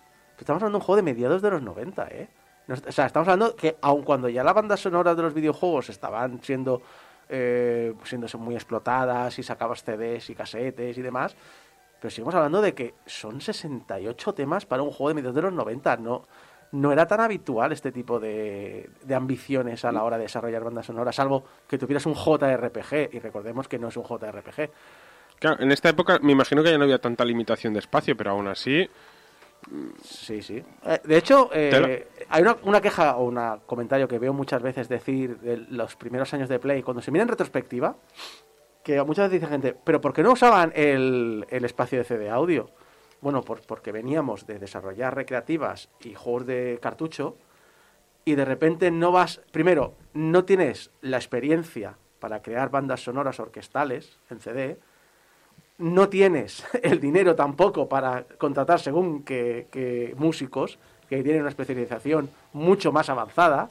Y en tercer lugar, ¿qué haces con esa masa de trabajadores, de compositores que tienes en la empresa? Es decir, si te fijas los primeros años de Play y Saturn, era música usando el chip interno de la PlayStation y de la Saturn. No, no se volcaron inmediatamente a hacer bandas sonoras en CD. Y ya te digo, cosas como, no, no, que te voy a sacar una banda sonora que ocupa prácticamente varios CDs porque es una- un número absurdo de canciones, es todavía para quitarse el sombrero. Es decir, vamos a usar un CD para lo que tenemos que usar el CD, que es para llenarlo de datos. Y eso me parece fantástico. Y además lo que has dicho, entre ellos, cinco compositores haciendo una barbaridad. ¿Cuánto eran? Nueve compositores. Nueve compositores para un juego. es una locura. Sobre todo en la época que debía ser esto. Sí, sí, lo, hablamos del Smash Bros, pero es que estamos hablando de eso, de juego de plataformas de Play. Pero claro, Smash Bros. tenía sentido porque venían varios juegos con varios compositores individuales de cada juego, pero aquí es, es, es tremendo. Se nota la importancia y el valor añadido que tenía Namco con el tema de la música, Sí, muchísimo. básicamente. La banda sonora de Clonoa cuenta con multitud de temas evocativos, dando un aire mágico a cada una de las zonas. Ejemplos de ellos, entre los temas de Ozawa, tenemos Inquisitive Waltz, tema principal del juego, seguidos de Windmill Song, Mine of Lights, Spiral Track y Gradius Appears. Todos los temas del primer mundo que funcionan como la seda para introducirnos a la, a aventura y mostrarnos quién es el villano del juego. Sobre Clonoa, en una entrevista Ozawa dijo lo siguiente. ¿Qué desarrollo más largo ha sido? Creo que es el más largo que en el que he estado involucrada. Durante el mismo me quedé embarazada, fui madre y he visto a mi hijo crecer hasta ser prácticamente independiente. Ahora hablamos clonense. Ozawa también colaboró con Hiromi Shibano para la banda sonora de Kaze no Clonoa, Moonlight Museum, en el 99, la inclusión de la saga para la Wonder Swan de Bandai, un plataformero que intentaba recuperar las sensaciones de su hermano mayor en PlayStation, pero que, por lo menos en el apartado sonoro, resulta insuficiente y poco inspirado. También, aunque no fuera como compositora, colaboró en el Katamari Damacy, en el 2004, poniendo voces a los personajes. A mí esto me ha volado la cabeza, ¿eh? La de tienes una compositora cojonuda, pero no, no, quiero que hagas vocecitas. En un juego además que va de... Bueno, que, que- son sonidos realmente, los no es que tengas conversaciones. No, no, pero sí, los humanos, gritos de terror Sí. de mientras los, los está devorando una bola gigante, están ahí. El carabajo pelotero. Lo, vi- lo visualizo en plan, mira, en vez de hacer la música, ponte aquí y ponte a gritar como si te estuviésemos matando. Exacto, a gritito. Perfecto. Ya está. La mejor colaboración. Su último trabajo importante dentro de las filas de Namco fue precisamente como arreglista de una de las mayores idas de olla de Nintendo, la saga Donkey Konga, del 2003 al 2005. En este juego, al más puro estilo Taiko no Tatsujin, de Namco y Bandai también, ah, debíamos controlar a Donkey Kong al ritmo de la música, mientras tocábamos unos bongos. Hostia, me acuerdo, me acuerdo de, de los bongos. Sí. es verdad. Sí. Madre mía, yo quería esos bongos, nunca los tuve. Quería jugar a este juego, maldita sea. Los tengo y tengo hasta. No solo tengo los bongos, sino tengo las versiones japonesas Sí. de los dos Donkey Konga porque el catálogo de canciones era distinto. Uh. Sí. Y tenía canciones de anime y varias cosillas más Oh. Hay que decir que para mí lo mejor de, de que salió de Donkey Konga fue el Jungle Beat, que era un plataformas musical, que eso es fantástico, pero... Yo, eso- e- este género sea, debería haber más juegos, porque yo recuerdo el Rayman, que también que era un plataformas que ibas al ritmo de la música y me parecía brutal. Bueno, las fases bonus, sí, del último Rayman eh, tienen... Que el problema que tengo yo ahora cuando digo Black Betty, solo en mi cabeza solo está Rayman saltando. Sí. Sí, sí. Mientras que la música del juego es en su mayoría arreglos a temas clásicos de la saga compuestas por David Wise, Grant Kir- Kirkhope, eh, Hirokazu Ando o Koji Kondo, así como de temas clásicos como la marcha turca de Mozart o la danza húngara número 5 en do menor de Brahms, todos los temas originales del juego como los temas de introducción o los jingles de cada título.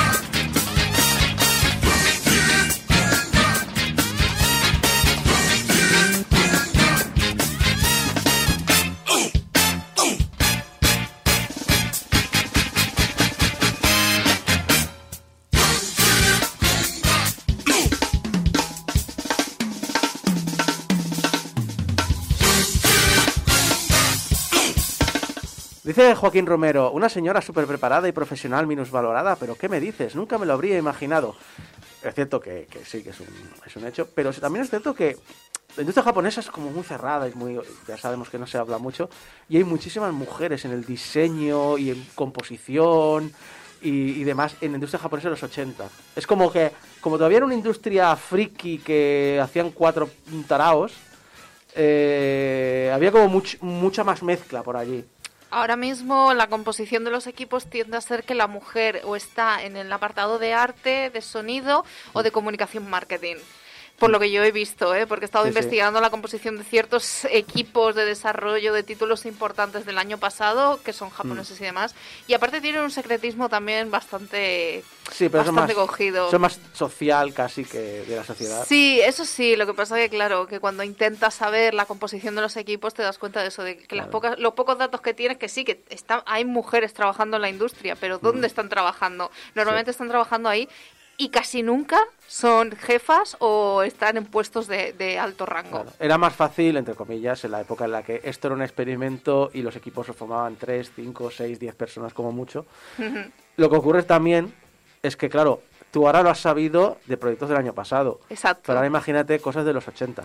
Es que, que no hay casi, casi información y la poca que hay en entrevistas de revistas, que además, si miráis entrevistas japonesas de los 80 y 90, eran como muchísimo más, eh, no te voy a decir locas, pero como muchísimo más, mucho más informales, como Sí, mucho como menos una charla. Sí, era, les, daba mucho menos importancia. Hmm. Hasta, hasta la propia prensa del videojuego estaba creciendo en aquella época. Y es como que, claro, es decir, tengo poca información, solo está en japonés y a veces estás de medio cachondeo, así que no, no todas las preguntas que, que se hablan son tan interesantes. Y me imagino mucha de esa información también debe ser solo física, por tanto ya tienes que irte a archivos, no puedes acceder porque claro, Japón está muy lejos, es toda una movida esto, ¿eh? Pero bueno, Donkey Kong es una maravilla de juego. Y, y a 4 era una locura, porque es que además a cada uno le daba como zonas diferentes de la canción para, para hacerse cargo. Es Entonces, un locolote. Yo quiero probar esos bongos, Javi. Yo tengo... Quiero probar tus gongos. Hagamos, Bongos. un- hagamos una fiesta. Sí, yo, yo puedo aportar dos o tres más, ¿eh? Si hace falta. Fiesta Parte de Donkey infinita. Konga. Sí, sí. Sí, sí. Es como esos que se fueron, eh, perdón por interrumpir, anécdota absurda que no tiene nada que ver con esto. Hubo un- una boda que hicieron en Sipa yéndose haciendo la conga. Ah, sí, me acuerdo de la noticia. Y lo peor es que era la segunda vez que lo hacían, solo que esta vez los pillaron. Sí, sí. Bueno, volviendo al tema. En el año 2008, tras 25 años en las filas de Namco, Junko Ogawa anuncia su retiro del mundillo. Ogawa colaboró entonces en el documental Digging in the Cars de Red Bull como entrevistada, pero poco más se supo de ella salvo alguna ocasional entrevista hasta 2016, cuando colaboró con Namco en la banda sonora de uno de sus juegos favoritos de cuando empezó la industria, Mappy. Touch the Mappy, del 2016, es un juego para dispositivos móviles que funciona de manera similar a la recreativa original del 83. A partir de este título volvió a trabajar en la industria, pero por ahora solo en títulos de corte arcade como Cosmic Kyber de Mid Mindware 2018, Arisu Ayo, eh, Este título entero, a ver si tienes valor de decirlo. Te- no Hoshi no Arisu Toyu de Mindware 2021 o Space Mouse 2 de Mindware del 2020. El juego es como un arcade clásico, así que naturalmente la música debía sonar así. Usamos un software llamado Cork Gadget, que puede reproducir sonidos de los primeros arcades de Namco, e hicimos que el juego sonara como en aquella época sin usar más que ocho notas. Usé las mismas formas de onda que usaban por aquel entonces, pero también creé muchos tonos nuevos para Space Mouse 2.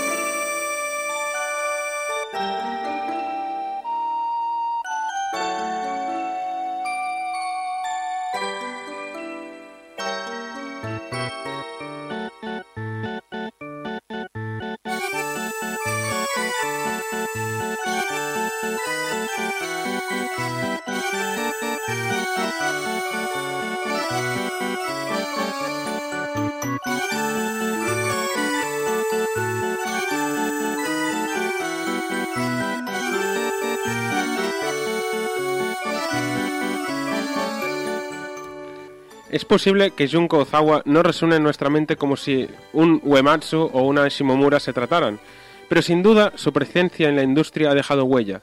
Una de las primeras compositoras de la, de la historia de la industria, encargada de marcar el rumbo a seguir de una generación de compositores que comenzaron con ella en Namco, estableciendo un sonido que durante años perduró en los salones recreativos e influenció a miles de jóvenes sobre lo que se podría lograr en los videojuegos. La primera piedra en un camino que muchos seguirían.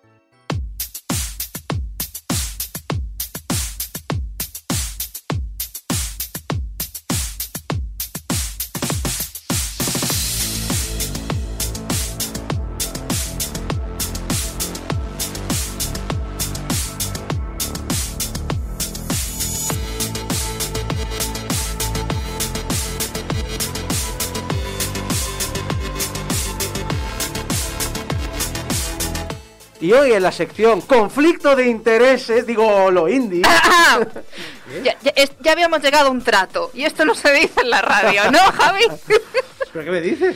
¿Por qué? ¿Qué Oye, pasa? Javi, el jamón está muy bueno, ¿eh?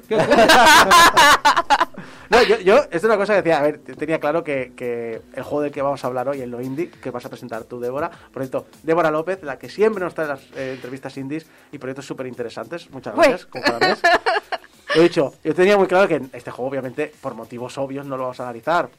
Luego ves prensa o podcast en general y dices, vale, veo que, que tener un poco de ética personal es raro, pero bueno. Pero es que tenía muy claro que si por lo que fuera tuviéramos que analizar lo que fuera rollo broma para final de temporada, la nota le iba a cambiar a conflicto de intereses. Iba a hacer un- una Sí. cuña nueva y luego la wiki de Game Over iba a ser nota conflicto de intereses. Eso lo tenía súper clarísimo. Pero bueno, no interrumpo más la sección de No Débora estás López. interrumpiendo, estás introduciendo. Exacto, estoy introduciendo lo que tenemos por delante porque a lo mejor alguien no lo sabe, pero alguien de alguien de Game Over, bueno, han habido varias personas de Game Over que trabajan en la industria del videojuego y alguien hace poco sacó titulito. Así que vamos a ¿Qué hablar me estás contando? ¡No! No puede ser. ¡Qué sorpresa! ¿Alguien, Eso alguien de aquí trabajando en la industria? ¿Quién? nunca, jamás. Nadie, ¿eh? Nadie. Eso no ha pasado. Eh, pero mejor Débora López. Espera, que, que- que tenemos que trabajar en la industria para estar en este programa. Mierda. Espera, que tenemos que Búscate trabajar. un curro. Ya, búscate un curro de videojuegos. Qué mejor que Débora para presentarnos eh, todo esto. Buenos días. Bueno, la verdad es que ya lo has presentado bastante, pero bueno, ya sabemos que tenemos a Javi Gutiérrez en el estudio después de mucho tiempo, que la otra vez ya nos vimos y ya tocaba, que te echábamos mucho de menos. Y como miembro de Playstar Games habéis lanzado Die After Sunset, que es el juego del que estaba hablando hace un momento Isaco y que acabaremos analizando porque eso es así. Entonces, muchas gracias por dejarte enredar y para que nos hables un poco de esto, porque tu rol era de, es de Game Director y Designer en el título. Qué sorpresa, sí, de estar aquí. Sí. Eh, este no es pro- en ninguna este pro- en encerrona, este ¿eh? programa. No es ninguna encerrona. Mo- Mola porque ha venido. eh, bueno, ha venido tres. He venido tres veces el Sí, programa. pero iba a decir, has venido dos veces y la mitad ha sido para hacer autopromoción. y que Un tercio, siga, un y tercio, que un tercio, siga. Un tercio. Bueno, pues vamos allá, ¿eh? ¿Estás preparado? No son preguntas Eh, demasiado He complicadas. hecho, he hecho algo bien y es que no me he leído el guion. Lo, lo Bien. que hago habitualmente, pero esta vez me viene bien porque así no, no sé lo que me vas a preguntar, ya me fío. Pues venga, vamos a empezar. Tú tienes mucha experiencia en el medio de los videojuegos, llevas tiempo trabajando. ¿Cómo ha sido esa experiencia ahí dentro de esto? Ya que te tengo aquí delante, dímelo, Uy. que creo que es muy interesante lo que a nos puedes va a decir. empezar a apretarme. ¿En qué sentido dices con el tema de la experiencia? Bueno, experiencia laboral, experiencia de moverte en el, en el mundillo, en la comunidad. Claro, yo pensar creo que, que, yo, yo me vine a, a- a Barcelona eh, en 2008, por ahí, pero vine para hacer el máster de la Pompeo en, en Mm. diseño de videojuegos. Después conseguir trabajo es otra historia y se metieron otros temas de por medio, tardé unos años más en entrar, pero como ya de por sí, cuando ya soy de Málaga, eh, para el que no lo supiera todavía, el, allí ya hacía ya movidas en la radio local de allí, en una de las radios locales. Mira, mira, ella pena que, pena que ese, mate- ese material se ha perdido. ¿La pena o.? Se ha perdido. No. Te- tenemos un programa que se llama Somos Kirby's. Oh, era- como, era, como era- como era tema de, como era tema de videojuegos, pero también era tema de cómics y tal, pues ahí Sí. tenemos a los dos Kirby's grandes. Ah, Ah, amigo. ¿Qué, qué hicimos? Hice un, hice un logo que era Kirby con la cara de Jack Kirby. Oh. Dentro. Es, es horrible.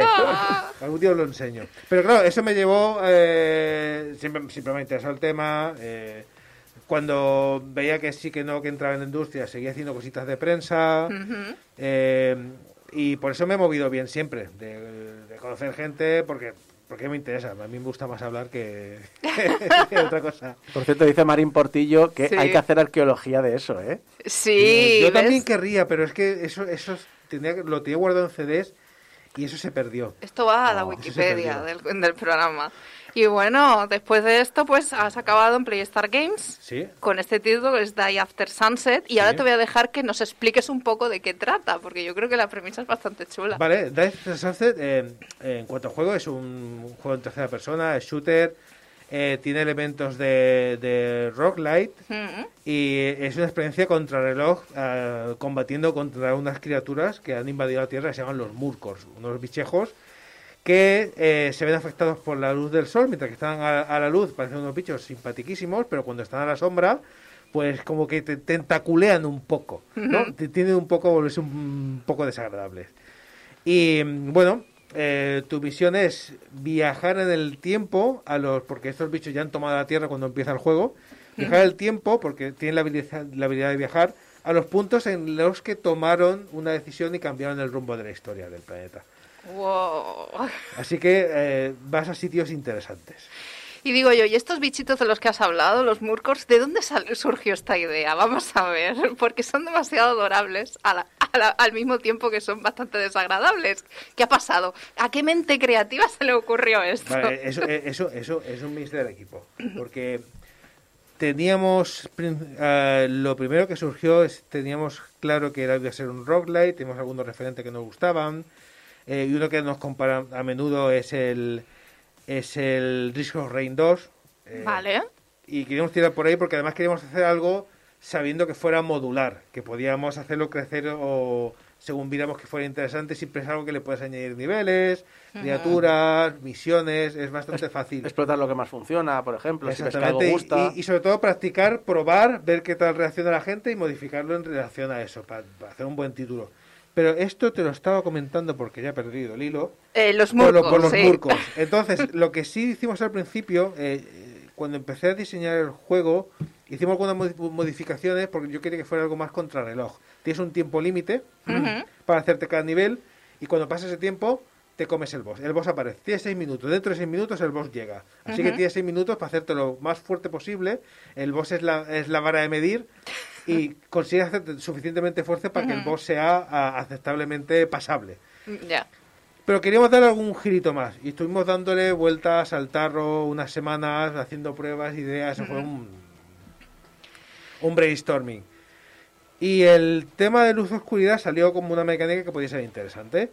Y, y por otro lado, el tema de los bichos salió de por medio la, la idea de los gremlins también de por medio. Sí.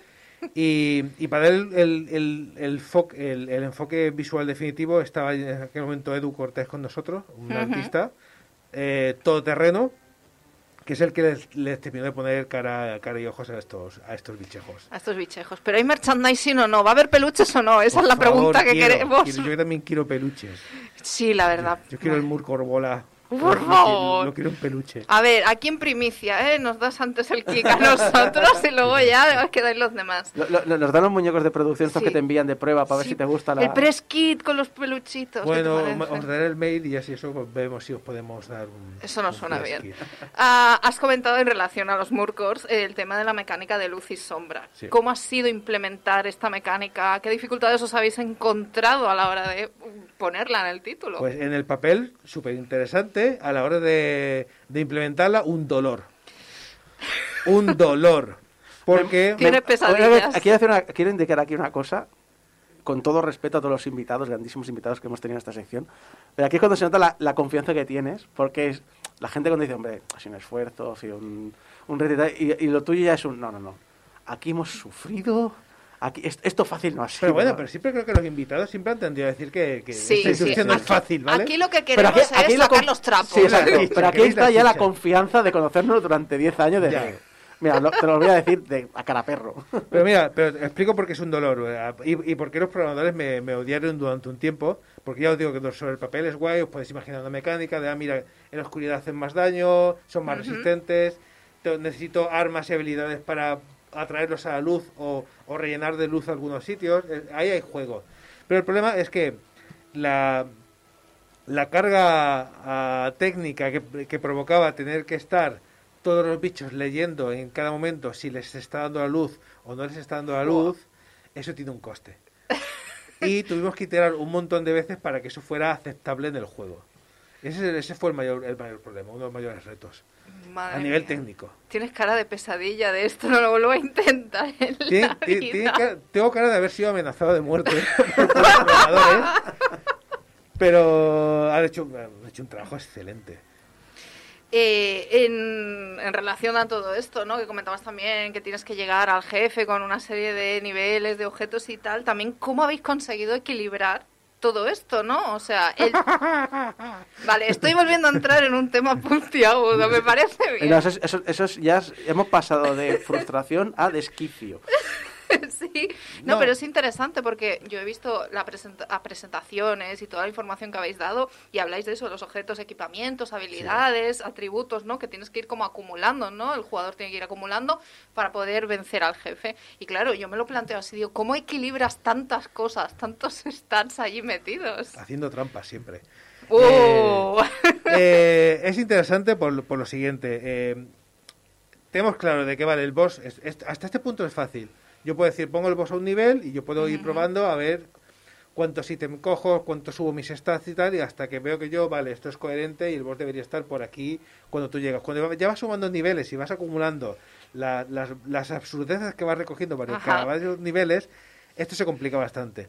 Pero sí que lo que hicimos, es, hay, hay un elemento muy chulo en el juego y es que hay misiones. Una cosa que echábamos de menos, eh, una cosa muy compleja del juego es que es un roguelite, pero es en escenario abierto. Tú te imaginas un roguelite y siempre ves mazmorras pintadas de otra manera, de una a otra, pero son habitaciones que tú abres y accedes a otra habitación, superas un reto, vas a otra habitación, superas un reto. Pero el momento que lo haces en un espacio abierto, es más complicado, porque primero, eh, no pudimos hacer el nivel entero procedural porque el coste de que se era procedural y al mismo tiempo interesante era muy chungo.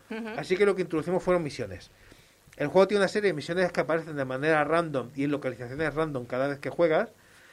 Y tienes un objetivo para, bueno, para... eh, tengo que llegar ahí para hacer esta misión porque me van a dar, a dar algo. Y ahí está lo interesante. Durante el juego hay cofres y tú puedes coger objetos que son rollo pasivos. ¿Vale? Vale, y tú pagas por el cofre, lo abres y tienes un regalito y ahora eres capaz de eh, regenerarte un poco cada cierto tiempo o ahora, o ahora puedes ver los... Tienes una gafa que puedes ver los cofres a distancia. Fantástico. Son cosas pasivas. Pero si quieres armas y si quieres subir stats ¿Ya? a las misiones, eso solo está en las misiones. Ese es el truco, ese es el consejo que os damos, ¿no? Que le das ahí a los jugadores que se vayan a meter en, en Claro, no, los, dirijo, Está ahí. los dirijo para que la experiencia se den cuenta de que, oye, pues sí, puedo, yo podía tirarme los seis minutos solo abriendo, matando bichos y haciendo cofres, pero después te vas a dar cuenta que las armas también las hay de distintos niveles y te vas a quedar, te vas a quedar atrás. Sí, ¿no? Y además eh, lanzasteis el videojuego en acceso anticipado en la plataforma Steam Hace muy poquito. hace muy poquito, en febrero, creo recordar. Sí. Entonces, ¿qué beneficios os ha aportado lanzar esto? O sea, lanzarlo de esta manera. ¿Habéis recibido feedback de los usuarios? ¿Os ha ayudado a cambiar alguna cosa? De hecho, es el último medio paso hacia la versión 1 que llegará en algún momento, pero es que no hemos empezado ahí. Desde el verano pasado empezamos a sacar eh, betas. Sí. Empezamos a sacar demos, le dimos acceso a gente para que pudiera probar el juego.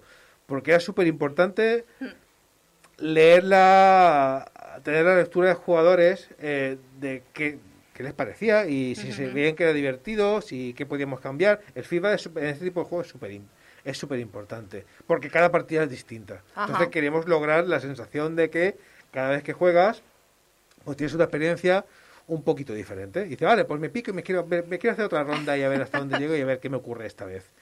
Sí, la verdad. Bueno, yo he estado leyendo algunos de los comentarios que os han dejado, que son bastante positivos en general. Lo que pasa es que se habla también del tema de la dificultad, ¿no? Hay gente que comenta que es un juego exigente.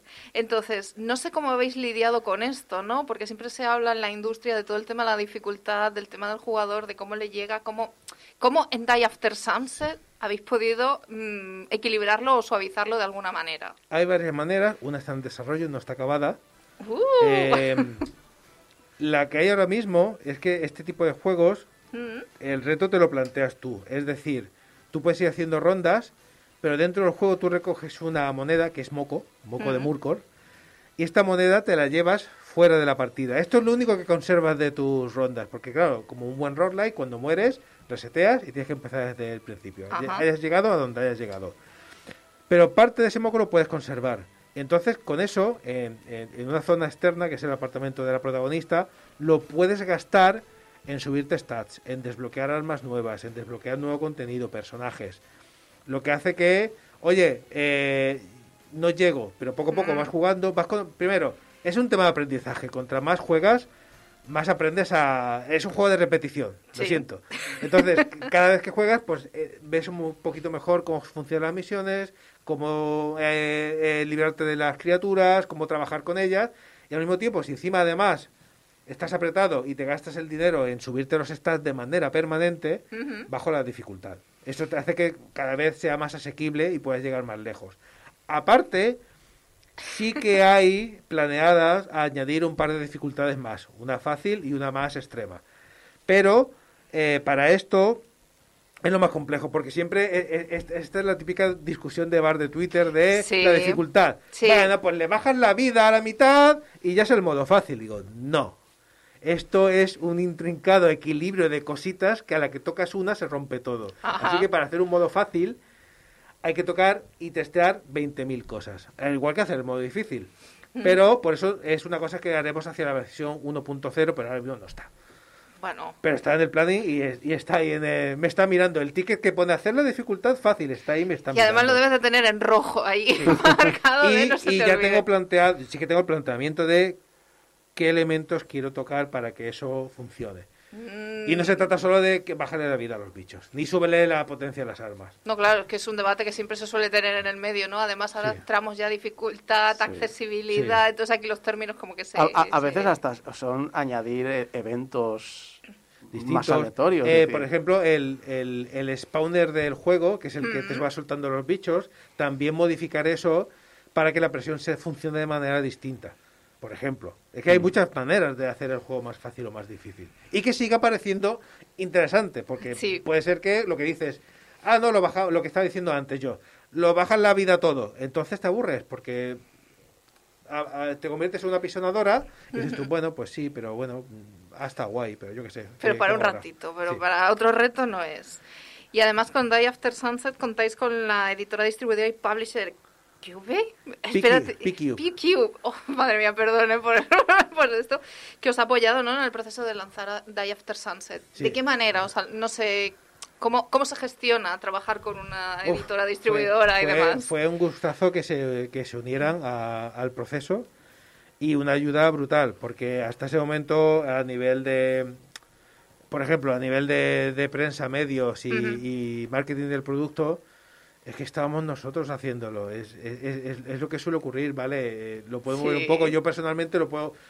Eh, soy un poquito más visible en redes, pues lo podía mover un poquito más, pero a nivel local, yo no te lo puedo vender en Inglaterra o en Alemania o en China.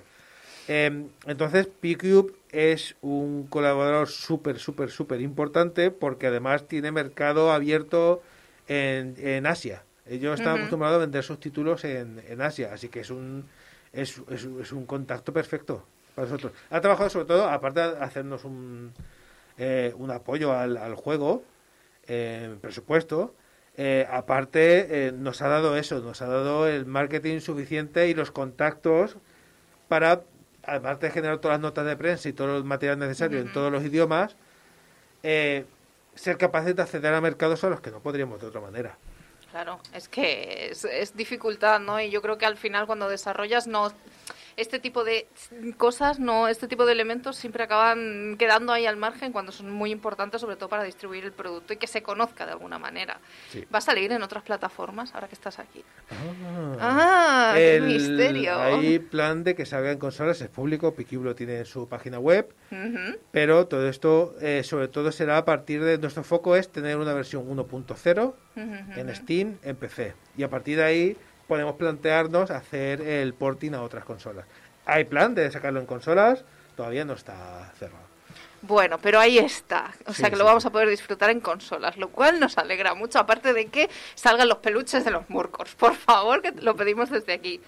Eh, pues un poquito para acabar de cerrar todo esto, yo te voy a dejar el espacio publicitario para que nos digas dónde podemos encontrar las novedades de Die After Sunset El- y seguir seguiros de cerca, de alguna manera. Eh, el mejor sitio es el, el Twitter de Playstar Games, es arroba Playstar Games, seguir los arroba de, de Pcube, que tiene un Pcube y un Pcube Indies además. Oh, muy bien. Eh, y luego, si vais a la página de Steam, eh, esto otra vez, una vez más, nos ayuda Pcube, es la que se encarga de documentarlo todo, pero hacemos post de manera muy continuada sobre contenidos del juego y los siguientes planes, que ahora mismo son eso, son de aquí a junio sacar eh, varias expansiones para tener la versión completa hasta el final del juego, porque la narrativa, el juego tiene narrativa y no está completa. Mm. Faltan uno- una serie de capítulos para llegar al final y ver qué pasa con esta invasión de... Uf, ¿Qué pasa? Pues hay ganas, ¿eh, Javi? Pues, Veremos.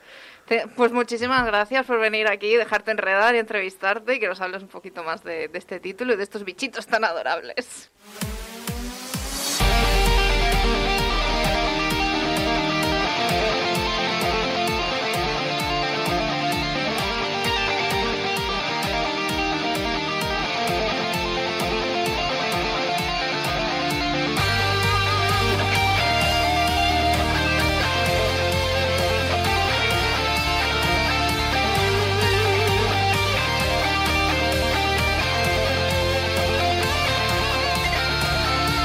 Pues llegamos al final de este programa 742. Muchas gracias a todo el equipo que me ha acompañado estas dos horas. A Débora López, a Javi Gutiérrez, a Alex Llopis, a Tony Temorro, que después de tres años ha vuelto a pisar el estudio. Eh, Y a servidor de ustedes, Isaac Viana. ¡Eh! Y hubo gran regocijo. Pero también un gran aplauso a toda la audiencia que nos quiere y deja mensajitos. Por ejemplo, Jorgelón, respecto a que aquí varios del programa dijimos que no éramos fans de los juegos tipo Dark Souls, soltó ningún fan, ningún fan de From en el programa. ¿Qué he hecho yo todos estos años escuchándoos? Estoy yo. Eh, Javi es fan de From Software. Eh, ¿Débora? No. No vale. Eh, también lo es. Dijo que- pero dijo que se vio como, como superado porque el resto no éramos fan de From. Y yo, pues, eres mal fan de From, porque eso es lo que es ser un fan de From Software, es verse superado. Pero bueno, sí, hay gente que es muy fan de los Souls, de la saga, de la desarrolladora en el equipo. Simplemente coincidió que los que estábamos hablando en ese momento, pues mira, oye, sabemos lo que es, apreciamos su oferta, pero no, no, no todos los juegos son para todo el mundo. Que es a veces una cosa que hay que recordar. No todas las películas son para todo el mundo, no todos los libros son para todo el mundo, no todos los videojuegos son para todo el mundo. De hecho, mira, Julio Carmona dice, yo lo soy fan de, de From Software. Así que, como ves, bastante del equipo es fan de From Software. Tony, tú no sé si eres muy fan de los Souls. Compré el, el Bloodborne. eh, ahí está. Es muy bonito, ¿eh? Sí, sí, sí, muy bonito ahí. Creo, creo que lo único que me gusta de Bloodborne es un vídeo que ni siquiera sé si, es falso, que vas con un casco de hierro y bajas por unas escaleras me, eh, metálicas y hace clon, clon, clon, Es lo más que me gusta de From Software, lo siento. Bueno, y la época que hacía juegos de roboces en la Xbox primera, pero vamos, ¿quién se acuerda de esa From? Y Wolf también nos ha dicho ¿podríamos decir a estas alturas que las apariciones del señor Cine al final del programa son un fanservice de Game Over? Supongo que para la audiencia más clásica. No, es, es eh, vuelvo a decirlo, eh, aquí el señor Cine viene a trolearnos. O sea, viene a meterse con nosotros, viene a decir lo que le viene en gana y si nos ponen problemas y nos cancela Game Over, también, De- también se- le gustaría. Deberíamos darle una sección oficial ya. Eh, El- el- la media hora de troleo del señor cine. ya, pero si al señor Cine le obligas a, a algo, entonces no quiere. Y, ya- y lo sabes. Recordad que nos podéis ayudar con las donaciones a portalgameover.com barra donaciones, en portalgameover.com barra donaciones, todas van directas a nuestro hosting para que los MP3 estén ahí subidos a internet ad eternum. En las redes sociales estamos siempre como Portal y que nos podéis escuchar, pues lo dicho, en la radio en directo si vivís en Sañón de Espí, pero también pues eso, en las webs de Radio Despí, de YouTube, en descarga directa en nuestra página web, portalgameover.com, en iTunes, en programas de podcast favoritos que tengan el buscador de podcast, estamos también en YouTube, estamos en Spotify, estamos en iVoox, estamos, estamos en todas partes. Estamos en las páginas amarillas. en las páginas amarillas. Pero es que alguien ¿Hay usa apartado de podcast? No sé, hace mucho que no las uso, pero oye, quién sabe. Recordad que podéis enviar vuestros mensajitos de amor a público.portalgameover.com y vuestros mensajitos de odio a... eh, no, me, no, se me, no me he imaginado nada, no, no me ha dado tiempo a pensar en nada. Conflicto de intereses, eso, conflicto de intereses arroba portalgameover.com Y que ya que este año estamos diciendo que suscribáis a YouTube, suscribáis a YouTube, porque en esta última semana hemos tenido cero suscripciones nuevas. Pues- Eh, en, en realidad hemos tenido una, pero luego ha habido un- uno que se ha desuscrito, entonces se ha quedado cero. Ha entrado por error. Oye, ¿qué, qué, qué mierda es esto? ¿Qué, qué, qué coño es esto? Pues nada, muchas gracias a todos por escucharnos y nos vemos la semana que viene por el programa 743. Hasta entonces, adiós.